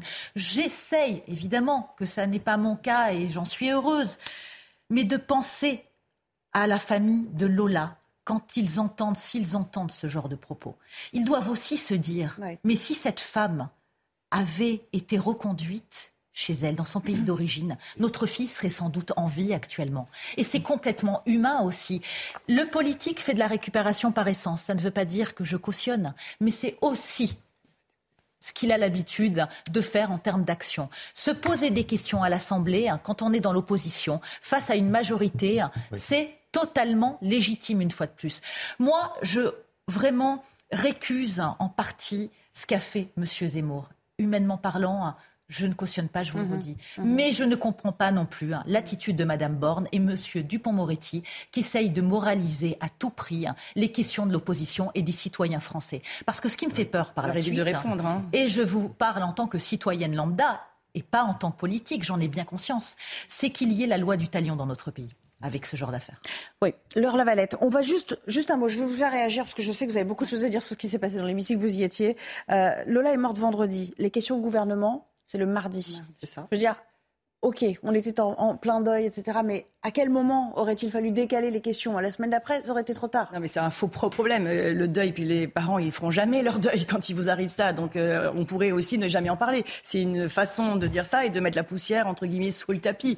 La vraie question, c'est que c'est un sujet que nous posons sur la table, nous, depuis trop longtemps. Il y a trop. Euh, il suffit de relire, excusez-moi, mais le livre du préfet Lallemand, qui est quand même pas. il n'a pas sa carte au Rassemblement national. Mais quand il dit qu'un délit sur deux en Ile-de-France est commis par des étrangers, la plupart du temps en situation irrégulière. Mais Gérald Darmanin l'a dit aussi. L'a dit aussi. Oui, vous allez on ne découvre pas cela. non, mais vous ne découvrez pas, mais vous ne faites rien. Ah non, je ne peux pas laisser dire qu'on ne fait rien. Je ne peux pas laisser dire qu'on ne fait rien. Tout à l'heure, vous parliez d'OQTF, mais il y a des façons très simples de faire pression sur les pays. Euh, mais nous le faisons. Les visas accordés, les visas accordés aux Algériens et aux Marocains.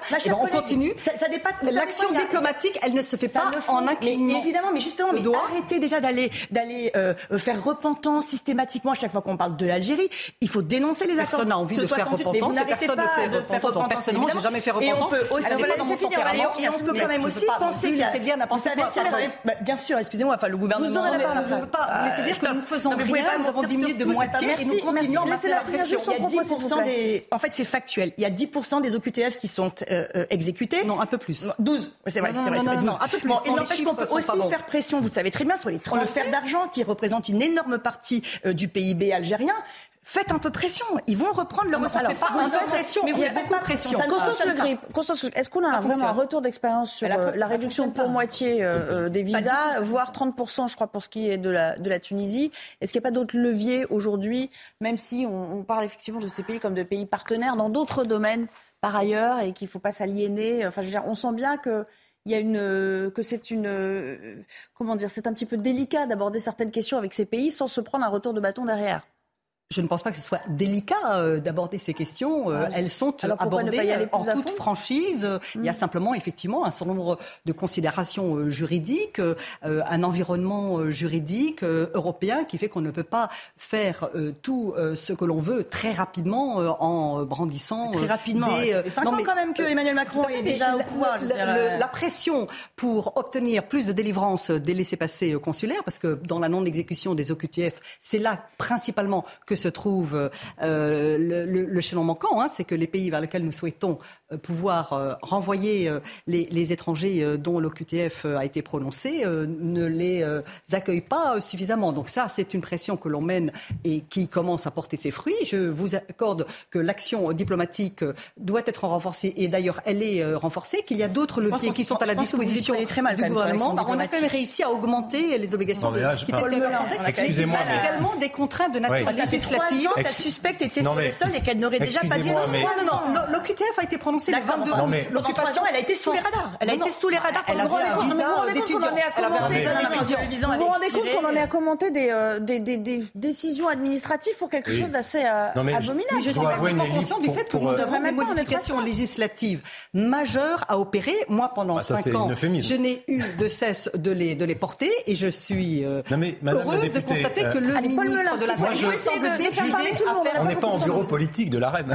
bon, je ne suis pas membre du bureau politique et l'AREM n'existe pas. Bon, oui, mais enfin, c'est bien quand même de pouvoir débattre. Mais vous appartenez à la majorité. et l'autosatisfecit sur l'immigration, ah, sous Emmanuel Macron, pardonnez-moi, l'autosatisfecit auquel vous vous êtes livré sur la politique migratoire du ah, président de la République et sur les OQTF, excusez-moi, euh, c'est pas très très crédible. Euh, que vous faisiez des autosatisfecits sur d'autres domaines de la politique présidentielle, je veux bien. Mais enfin, sur l'immigration, c'est le point noir de, du premier mandat du président de la République et du début du second. rien n'a été fait. Les OQTF, c'est un fiasco. Lorsqu'on a eu les chiffres qu'il y avait 8000 OQTF à peu près qui avaient été prononcés vers l'Algérie, qu'il y en avait 20 et quelques qui avaient été respectés, vous imaginez bien que les Français, ils se bidonnent en écoutant ce que vous dites là. J'espère qu'ils ne se bidonnent pas trop non plus. Lorsque au hein. Parlement européen, les députés euh, auxquels euh, vous appartenez, les députés donc de la majorité présidentielle, ont refusé de voter la mise en place de barrières au pourtour de l'Union européenne, et lorsque rien n'est fait pour renforcer Frontex, lorsque euh, ah si si si, le budget de Frontex a été augmenté. Oui, alors pourquoi le directeur de Frontex est parti Non, mais attendez, c'est une blague. Le, Frontex est une passoire absolue. Donc si ah, vous voulez, à un moment, bon, alors là,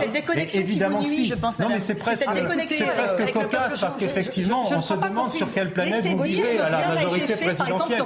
La jurisprudence, la jurisprudence, l'immigration est une chance. Je suis désolée, je peux pas laisser dire elle a été membre du Parlement européen, j'avais déjà voté une première augmentation. Et les barrières, les barrières au pourtour de l'UE, vous avez voté L'augmentation des OQTF, on est sur quoi Du 2-3% depuis 6 mois par rapport à ce que c'était Après la visite en Algérie d'Emmanuel Macron, Europe 1 a révélé que les OQTF avaient augmenté de 20% par rapport à la même période l'an dernier. Mais il faut toujours se baser sur euh, la parole présidentielle. Il avait promis 100% des OQTF réalisés, Emmanuel Macron, dans une interview à Valeurs Actuelles. On est à une dizaine de pourcents euh, en tout aujourd'hui. On est évidemment très très loin des objectifs fixés par le président lui-même. Allez, on va s'interrompre quelques secondes et puis on reviendra pour parler euh, de ces lycéens émeutiers qui mettent la pagaille à la fois en région parisienne, mais maintenant dans d'autres régions. On verra qu'il y a un petit phénomène là aussi. Et puis on parlera de cette enquête à Nantes qui a été menée de manière parallèle par rapport à l'enquête officielle, qui a permis des avancées.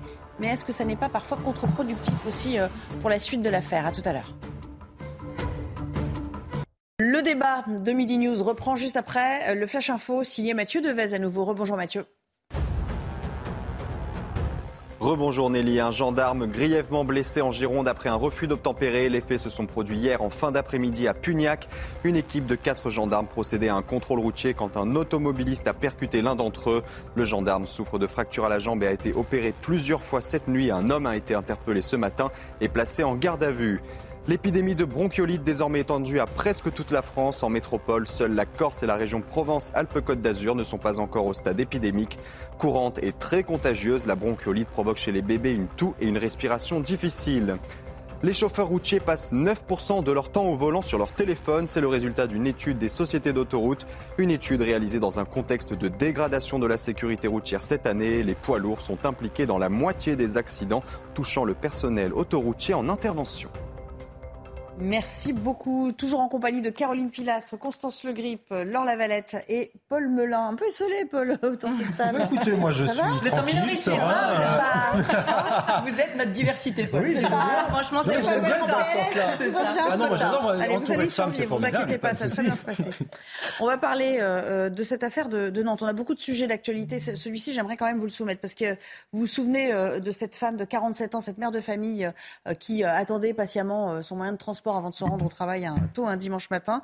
Elle a été tuée à l'arme blanche euh, par euh, un homme de 21 ans qui, entre-temps, a pu être euh, mis en examen pour homicide volontaire en état d'ivresse. Il explique les faits, lui, par un besoin de violence incontrôlable après une sortie alcoolisée en boîte de nuit.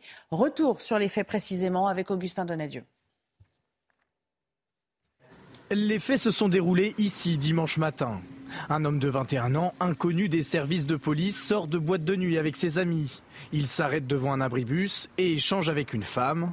De retour à son domicile quelques minutes plus tard, furieux de voir sa soirée se terminer si tôt selon ses premières déclarations, il est alors pris d'un besoin de violence incontrôlable selon ses mots.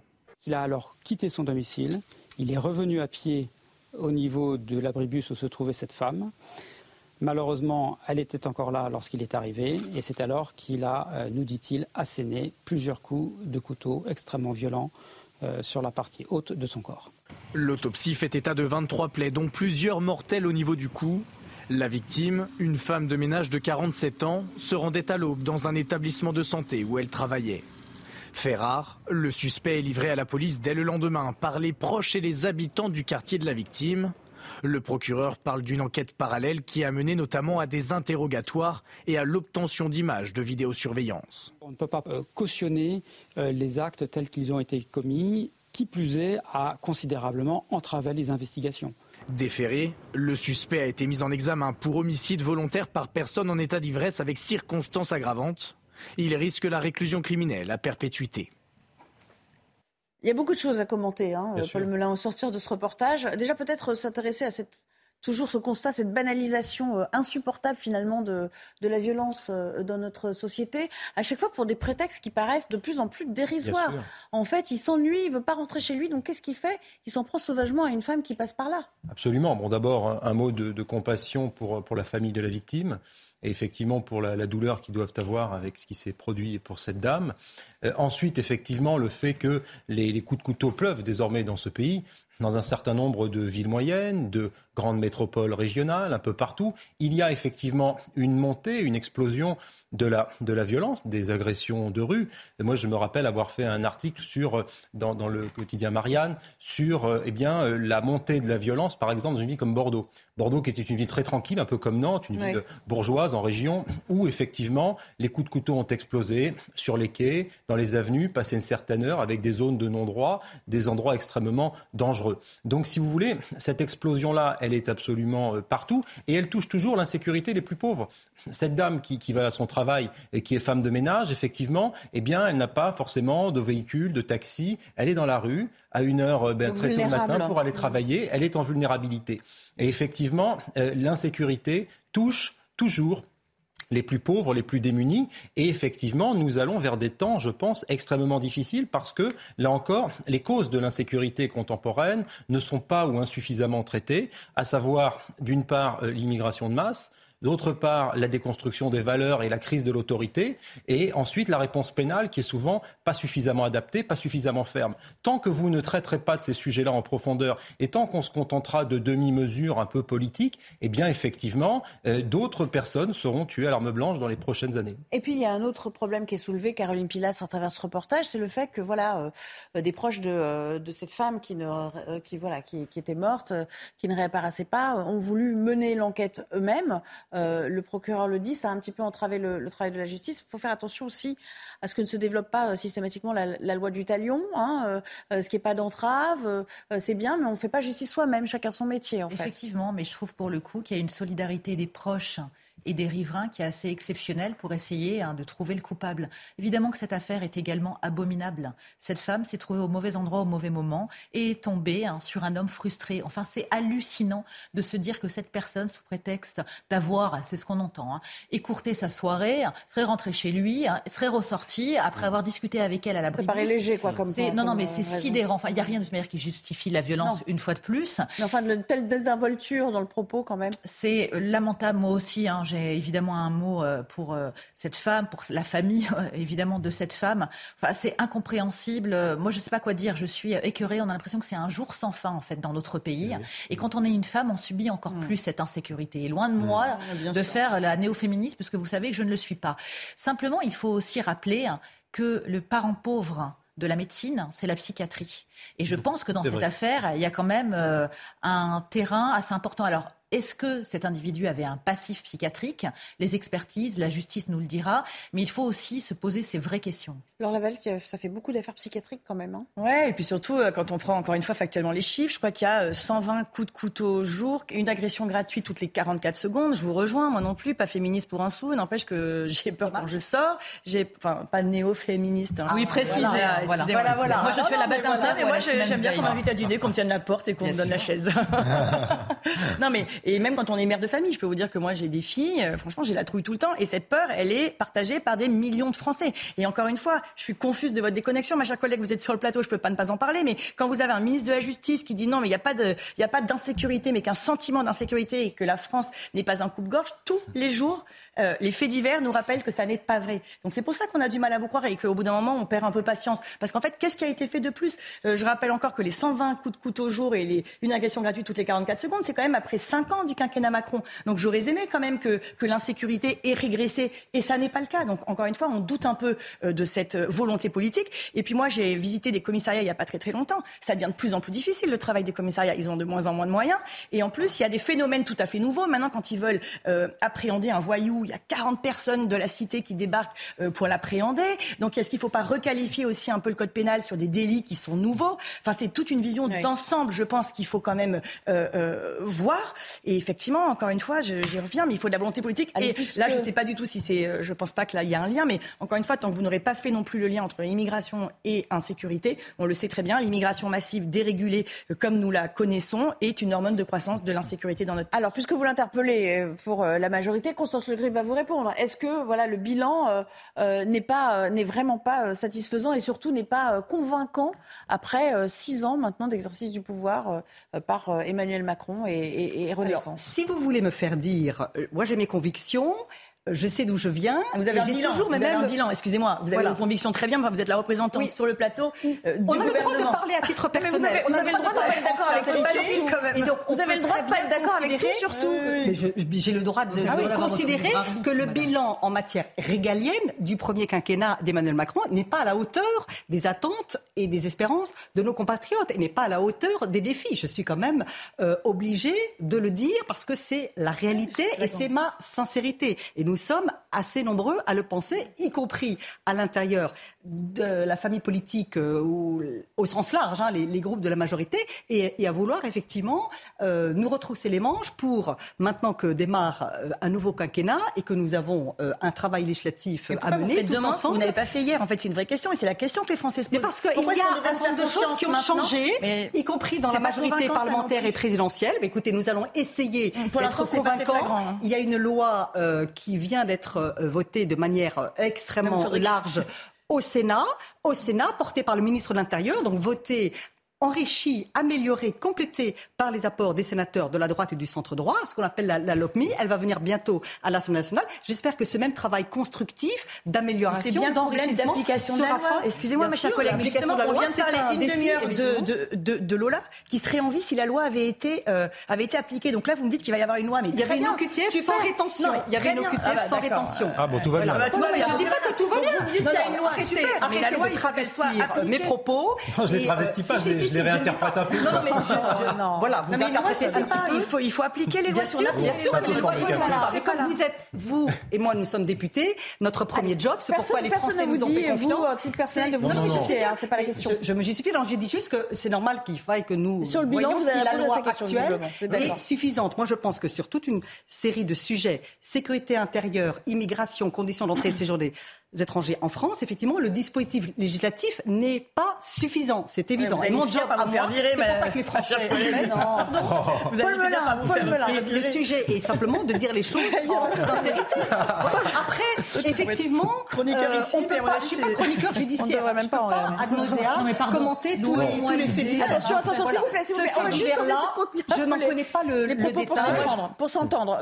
J'ai juste une question. Pardon, mais on a besoin de fermeté. Les sociologues, quand même, les sociologues à un moment vont devoir se pencher sur ce, sur ce phénomène de l'extrême violence qui prend des formes différentes chaque jour. Le mot de, du euh, Il y, a, y a des gens qui se sont penchés sur la question, qui commencent à sortir des ouvrages parce que ça devient générationnel, même euh, peut-être même civilisationnel. Bien sûr. Alors ça, c'est très intéressant que vous parliez de sociologie, parce qu'effectivement, la sociologie, son rôle, c'est de comprendre et d'interpréter les phénomènes de société en en donnant des enquêtes euh, chiffrées, en faisant des interviews et en essayant de comprendre effectivement ce sel de ce qui est en train de se passer dans la civilisation occidentale parce que effectivement, euh, le tout n'est pas de la faute du président de la République et de la République et de Renaissance aujourd'hui. Euh, il y a un certain nombre de choses ont commencé à exploser bien avant. Euh, l'insécurité la violence montent dans toute l'Europe dans tout l'Occident. Donc effectivement, moi j'aimerais que des sociologues se penchent là-dessus. Sauf que le problème, c'est que la sociologie est en grande partie, tout à fait majoritaire, euh, composée de gens très à gauche. Alors à gauche, si vous voulez, mais très très à gauche. Et donc la sociologie aujourd'hui, c'est davantage la théorie du genre, des réflexions sur, la, sur le décolonialisme, sur les sujets de l'intersectionnalité des luttes, comme on le dit aujourd'hui. Donc elle s'intéresse pas au bon Et donc, je pense que l'insécurité n'est pas du tout un sujet pour la 99% des sociologues. Il y a des sociologues de droite qui vont prendre des ouvrages. Très peu. Par contre, il y a, effectivement un certain nombre d'essayistes, de personnes qui ont réfléchi, de personnes comme Gilles Kepel, par exemple, qui est un, professeur tout à fait éminent et qui a réfléchi à l'islamisation du pays. Hein, il y a des gens comme Christophe Guilluy qui ont réfléchi à la France périphérique, mais ce ne sont pas, si vous voulez, stricto sensu, des sociologues, des chercheurs. Mais il serait fondamental, effectivement, effectivement de réfléchir à cela. Et ça nécessiterait aussi d'avoir une réflexion en termes civilisationnels. Ce qui est le grand absent du débat politique français et notamment effectivement du bilan du président de la République qui ne pose jamais la question en ces termes, qui ne réfléchit jamais de façon holistique et globale au problème de l'insécurité, qui est un problème là encore de frontières. Et si vous voulez, dans le logiciel du président de la République et de la majorité, les frontières doivent être ouvertes. Par conséquent, comment voulez-vous, avec des frontières ouvertes, contrôler l'immigration? La porte ne peut pas être fermée ou ouverte à la fois. Parce que c'est vrai, Caroline Pièce, quand même, quand on parle euh, d'insécurité ou euh, de violence ou d'ultra-violence chez les jeunes, on dit Ah, mais euh, enfin, le mot qui m'énerve, moi, qui m'agace personnellement, c'est faut faire de la pédagogie. Enfin, je veux dire, sans qu'on sache trop ce que ça revêt, en fait. Non, mais, malheureusement, la majorité parle beaucoup de pédagogie, ouais. qu'on n'est pas des enfants. D'aller vers. On est, un peu même capable de comprendre les choses par nous-mêmes quand on est normalement constitué une fois de plus. Exactement, c'est de l'ordre de l'infantilisation. Mais évidemment, Paul, vous avez raison. En fait, sous couvert de tout ce que vous dites, il y a une idéologie. il ne devrait pas avoir une idéologie concernant l'insécurité. S'il y a des sociologues, ils devraient simplement, stricto sensu, voir ce qui se passe et en décider en faisant un constat. Tout simplement, on n'a pas à être de gauche ou de droite sur ces questions qui peuvent tous nous concerner. Il une bonne réforme de l'enseignement supérieur et de la recherche. Et lorsque Frédéric Vidal, l'ancienne ministre de l'enseignement supérieur, avait dénoncé l'islamo-gauchisme, j'avais été le premier à la soutenir. Et effectivement, rien n'a été fait. mais elle avait bien fait. Il faut être honnête intellectuellement. On n'en est plus là. C'est pas une question de clivage politique. Les Français en ont marre. Les Français ont peur, tout simplement. Vous avez raison. C'est légitime, une fois de plus, d'être de droite, d'être de gauche, en fonction de son éducation, de sa personnalité. Mais là, c'est une question transpartisane qui peut nous arriver à tous. Comment ne pas penser que la petite Lola, ça pourrait être notre fille, notre sœur, notre voisine? Pardonnez-moi, ou Monsieur Paty, un autre collègue, notre père, notre ami, ainsi de suite. Donc il faut arrêter tout ça, on n'en est plus là. et juste, pardon, concernant la violence, elle est inhérente à la nature humaine. Elle existe et malheureusement, elle existera toujours. Mais c'est vrai qu'on se dit depuis plusieurs années, et moi j'ai la sensation surtout que ça arrive sortie de la Covid, qu'il n'y a plus d'encadrement, qu'il n'y a plus de filtre. On est capable de tout dire, de tout faire. Il n'y a pas de problème. je sais que vous êtes une politique, mais est-ce que ça vous intéresse quand même d'essayer de comprendre ce qui se passe? Parce que ça, ça aide aussi à mener des actions politiques. Bien sûr. Quand on comprend d'où ça vient, plutôt que d'être dans le tout répressif absolu. Non, mais évidemment. Mais je pense quand même que euh, toute cette violence naît aussi d'une lâcheté euh, des 30 dernières années. Quoi. Quand vous êtes laxiste pendant 30 ans, quand vous n'avez plus peur de rien, ni du flic, ni du prof, ni. Enfin, je veux dire, il y a un moment où effectivement, il n'y a plus de repères. Ces gamins-là n'ont plus de repères. Il y a les trafics de drogue aussi, dans tous les centres-villes et toutes les, villes périphériques sont quand même noyautées. Encore une fois, il est immense. Euh, ce, enfin, en tout cas, le chantier qui est devant nous est complètement immense. Et encore une fois, si on n'a pas euh, de fermeté, de volonté, mais ça passe par l'école. Euh, l'école, c'est un vrai souci quand même. je ne sais pas si vous avez encore des enfants scolarisés. Non, les miens je veux dire, on voit, on voit quand même qu'il y a un, et puis typiquement la morale civique qu'on vous fait à l'école, mais en fait, on vous apprend que le vivre ensemble, on vous apprend à vivre ensemble et le tri sélectif. Mais en fait, non, mais c'est ça. En fait, tout est tout est dépassé. Je pense qu'on active les mauvais leviers. Donc il y a un moment, quand on voudra vraiment remettre de l'ordre dans, dans ce pays, il faudra s'y prendre très différemment. Il faut commencer par la coercition et après on discute. en tout cas, il faut faire en sorte que là, les gens qui soient euh, pris en flagrant délit euh, soient jugés, évidemment, euh, et qu'ils aillent en prison pour de vrai. C'est pareil, il y a un vrai système pénal, je pense, à revoir. Nous, on est pour les peines de prison, même les petites peine de prison dès la première fois, parce que ça peut vous calmer aussi quand même. Ça Alors que là, ils savent qu'ils sont quand même pénales. Ça vaut pour les attentats à la laïcité euh, à l'école Alors euh, justement, c'est très bien que vous me parliez de ça, parce que moi, je suis issue d'un département où j'ai un collègue que vous avez reçu ici, euh, mon collègue Bocaletti, où à La Seine-sur-Mer, vous avez dû voir qu'il y a une photo de classe où il y a quatre jeunes qui ont voulu venir en, en, en camis et, ou en camis, je sais pas bien comment comment on dit, enfin en tenue traditionnelle, mais plutôt islamiste. Et ça n'a pas fait de bruit. Je veux dire, il a fallu que nous, députés du Rassemblement national, on essaye de faire remonter, on interpelle dans la presse le maire. Euh, moi, j'ai même rencontré le préfet et je pense que si mon collègue n'était pas venu sur votre plateau, rien n'aurait bougé. Donc c'est pour ça que vous avez des vœux pieux. Et effectivement, sur le papier, ce que vous dites, c'est bien. Mais en fait, comme vous n'appliquez pas ce que vous dites, qu'il n'y a pas la fermeté qui, qui, est là alors qu'on en a besoin. Ça se construit. Hein. Vrai... La restauration d'autorité. On n'a pas le temps de construire. On n'a pas ça le fait temps. 30 ans. Ça, Non, non, non, Maintenant, il ne faut pas dire que rien n'a été fait euh, en, en 30 ans. Maintenant, l'ensauvagement de notre société, je ne le conteste pas. Ce sont des termes qui euh, courent dans le débat politique depuis plusieurs années déjà de cela.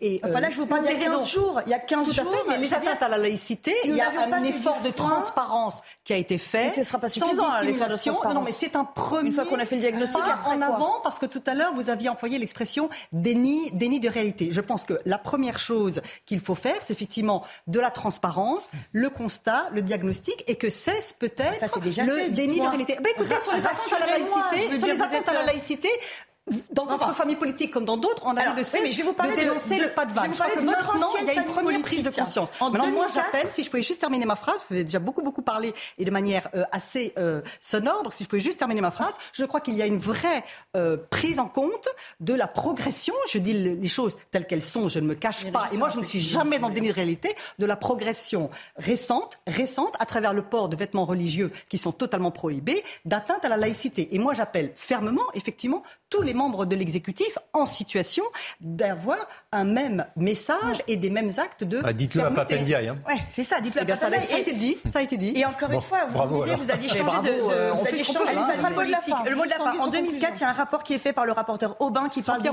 d'islamisation à l'école. Il le donne à Fillon qui le, qui le met un peu de côté. Non, on, a fait la loi de 2004 après. Non, que j'ai suivi très très près cette affaire. Qu'est-ce que c'est l'islamisation à l'école? C'est des petits garçons et des petites filles qui ne se tiennent pas la main en maternelle parce que c'est pas correct. Ce sont des enfants qui ne rentrent pas dans les salles de classe parce qu'il y a le mobilier rouge et que le rouge c'est haram. C'est des filles entières et des classes entières dont les filles ne vont plus à la piscine parce qu'elles sont toutes allergiques au chlore et ça finit par des fatwas et un prof qui est, qui est, qui est décapité. Donc excusez-moi, mais on ne peut pas dire. pas vous excuser. On je connais très bien la réalité de notre pays. Donc hein. qu'avez-vous voilà. Mais là, vous bah, D'abord, après le rapport Aubin remis effectivement au Premier ministre, la loi interdisant le port des signes religieux à l'école.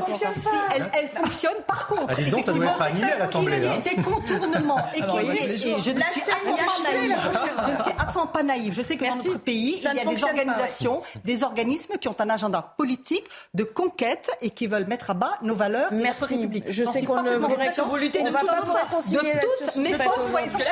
J'espère que nous serons ensemble et qu'il n'y aura pas de petites politiques politiciennes ou de vaines polémiques, tous ensemble pour défendre les valeurs de la République. Caroline Toutes les valeurs de la République. J'appelle à ça. Je ne sais pas si je vais laisser mesdames, c'est très intéressant de vous écouter, mais est-ce que je retourne chez moi, vous regardez devant ma télé je Vous y allez le replay, moi. Merci, merci en tout cas. Le débat était quand même nourri et, de toute façon, on apprend toujours des choses à travers vos, différentes réactions. Merci de nous avoir suivis cet après-midi. Dans un instant, Clélie Mathias pour euh, la belle équipe et je vous retrouve euh, très bientôt sur cette euh, antenne. Bon après-midi sur l'antenne. Merci Nelly. Merci Nelly, à bientôt.